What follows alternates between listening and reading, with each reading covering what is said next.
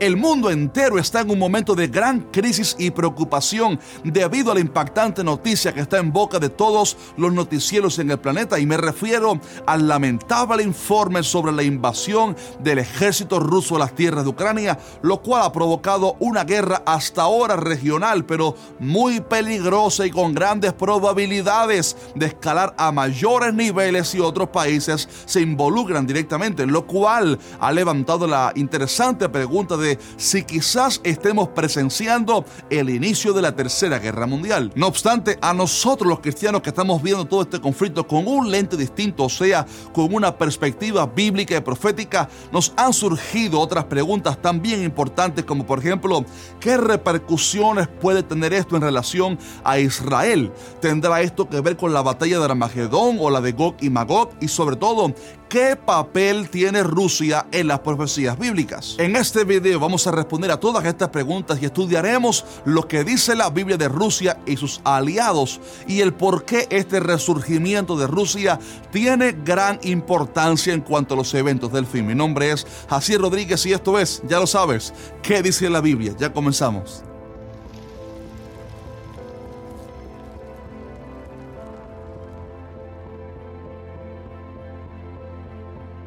Si usted es como yo, un apasionado por la palabra de Dios y las profecías del fin, entonces este canal llamado que dice la Biblia es para ti porque aquí hablamos muchísimo sobre la escatología y respondemos a las grandes preguntas sobre el apocalipsis y las profecías escatológicas. Así que si quieres seguir aprendiendo mucho, te recomiendo que te suscribas al canal ahora mismo, a este canal que dice la Biblia que actives la campana de notificaciones para que seas el primero en ser notificado de cada video. Muy bien, como siempre hago cuando hay alguna noticia mundial que quiero comentar, aclaro que no soy periodista ni analista político, por lo que solamente trataré de dar un breve resumen sobre lo que está aconteciendo para luego hablar sobre el significado bíblico y profético de todo esto, lo cual sí es mi llamado y pasión, el estudio de la palabra de Dios y los eventos del fin. Así que estoy seguro que aprenderás muchísimo y te recomiendo de hecho que te quedes hasta el final de este video porque compartir compartiré al final algo sobre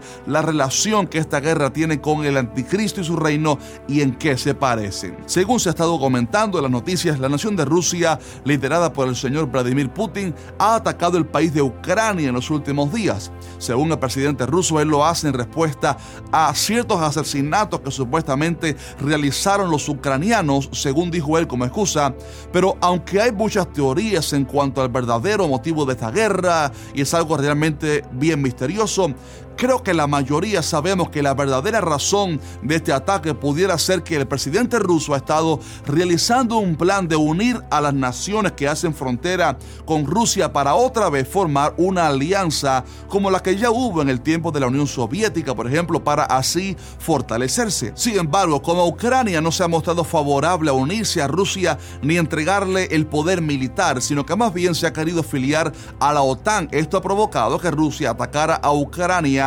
estos últimos días de forma violenta debido a que a Rusia no le conviene que un país localizado en un lugar tan estratégico sea aliado del occidente. Debemos recordar que Ucrania geográficamente divide el mundo ruso del mundo occidental donde hay alianzas capitalistas que pueden ser la plataforma quizás en el futuro para que surja el anticristo muy pronto, pero luego hablaremos de eso llegando al final del video. Según algunos, ese sistema que está tratando de unir a las naciones es el que está supuestamente intentando evitar Putin y por eso algunos le apoyan en su decisión. Pero la verdad es que también Rusia está intentando hacer lo mismo, solo que a su manera, una alianza con otros países como ya hemos visto que ha hecho en años anteriores. El presidente de Rusia ha advertido que cualquier país que quiera interferir en este ataque tendrá grandes consecuencias, lo cual obviamente da a entender que este hombre pudiera estar dispuesto a crear una tercera guerra mundial y hasta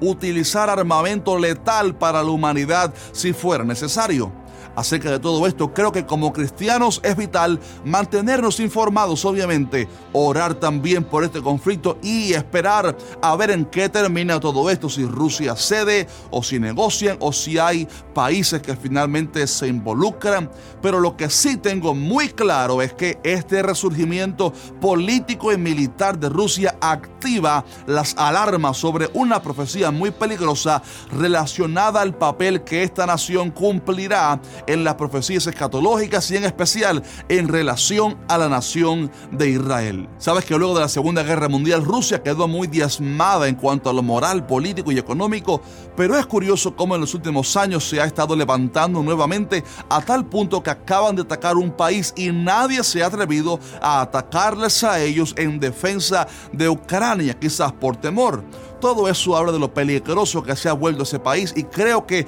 tiene que ser así para que se cumpla su papel profético. La profecía de la cual estoy hablando se encuentra en Ezequiel 38 y 39, donde se habla sobre Gog y Magog y sobre una invasión que estos harán a la nación de Israel. En el pasaje Dios le dice al profeta así, Hijo de hombre, pon tu rostro contra Gog en tierra de Magog, príncipe soberano de Mesec y Tubal, y profetiza contra él. Antes de leer el resto de la profecía, permítame aclarar que este tal Gog del cual se habla es una palabra que hace alusión a un gobernante, rey o dirigente, mientras que Magog es la tierra de la cual este Gog es rey. O sea, la profecía está siendo dirigida a un rey referido a él como Gog y a su nación a la cual se le llama Magog. Según los historiadores y eruditos, Magog es la tierra de Rusia hoy en día porque los agogitas son los descendientes de Jafet el hijo de Noé, quienes se establecieron en esas tierras frías del norte que abarcan las regiones de Tubal y Mesec, territorios que se extienden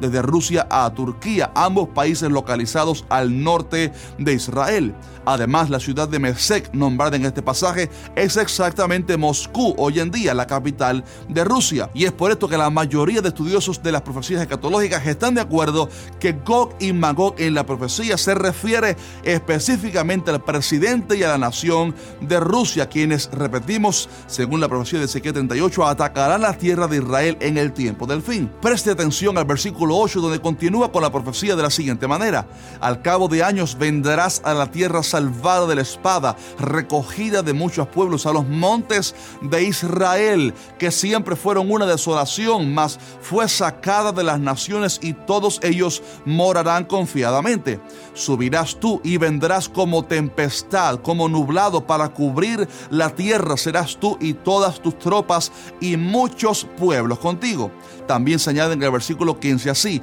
vendrás de tu lugar y de las regiones del norte tú y muchos pueblos contigo, todos ellos a caballo, gran multitud y poderoso ejército. Esta profecía avisa que la nación de Rusia atacará en algún momento Israel, la nación que había sido esparcida, pero que Dios juntó de los cuatro puntos cardinales de la tierra a partir del 14 de mayo de 1948. Y esto va también de la mano con la profecía de Jeremías 1 que dice que del norte se soltará el mal sobre todos los moradores de esta tierra, porque he aquí que yo convoco a toda la familia de los reinos del norte, dice Jehová, y vendrán y pondrán cada uno su campamento a la entrada de las puertas de Jerusalén y junto a todos sus muros en derredor y contra todas las ciudades de Judá. Tanto la profecía de Ezequiel como la de Jeremías, ambas están haciendo alusión a la batalla de Gog y Magog, profecía que se anuncia también en Apocalipsis 20. Allí dice que cuando los mil años de reino de Cristo en la tierra se cumplan, Satanás será suelto de su prisión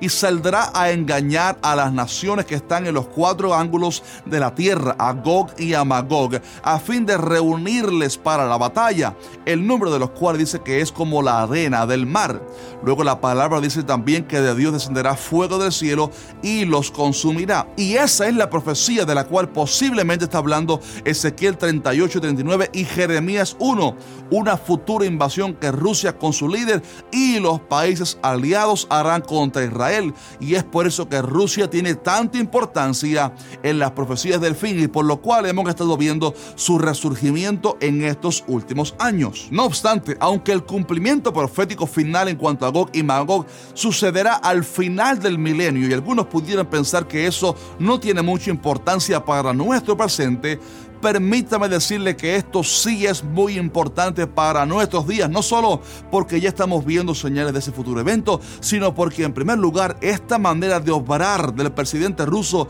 es muy similar a la que ejercerá el anticristo, un reino dictatorial que se ganará el respeto a través del temor y la guerra en su segunda etapa después de haber engañado a las naciones. Además, porque es muy curioso cómo todo el motivo del conflicto está vinculado a la negociación de alianzas como la Unión Europea, la OTAN o la unión que Rusia quiere implementar con varios países para expandir así su poder. Recordemos que el anticristo surgirá de una alianza también de 10 reinos, los 10 cuernos de los cuales hablan Daniel y Juan, los 10 reyes que, digamos así, que le entregarán al anticristo, el cuerno pequeño, su reino. Así que al final de cuentas todo es un conflicto de alianzas, lo cual puede ser un arma de doble filo. Pero como si esto fuera poco, este conflicto está generando un pánico y caos en el mundo que es imprescindible para que se cree el contexto ideal para que el anticristo y su reino lleguen prometiendo paz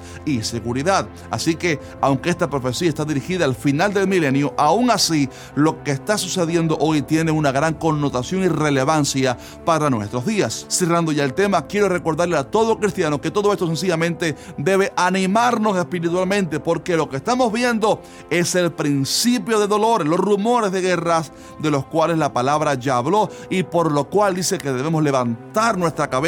porque nuestra redención está cerca. Cristo viene muy pronto y debemos despertarnos del sueño para recibir al Señor en el aire. Y bueno, ya hemos llegado al final de este video, pero te quiero pedir ahora a ti que si este video te fue de bendición, vamos, Ayúdanos con tu granito de arena, como dejando un fuerte like y que me comentes abajo del video qué te pareció este contenido, así como también si quisieras añadir algunos datos importantes a la noticia o tu opinión al respecto, por favor, te invito a que lo hagas. También te quiero recomendar un video donde hablo sobre la batalla de Armagedón, que es distinta a la de Gog y Magog y que creo que es vital eh, saber sobre esto para comprender las profecías del fin. Así que te dejaré este video por aquí en la pantalla para que lo veas ahora mismo. Y recuerda, puedes visitar nuestra página web que dice la biblia.tv y tenemos todo, mucho material. Tenemos la sección para eh, donaciones, tenemos la sección para invitaciones. Eh, en fin, vayan a la página web, tenemos mucho contenido y que el Señor te bendiga mucho. Cristo viene, Maranata.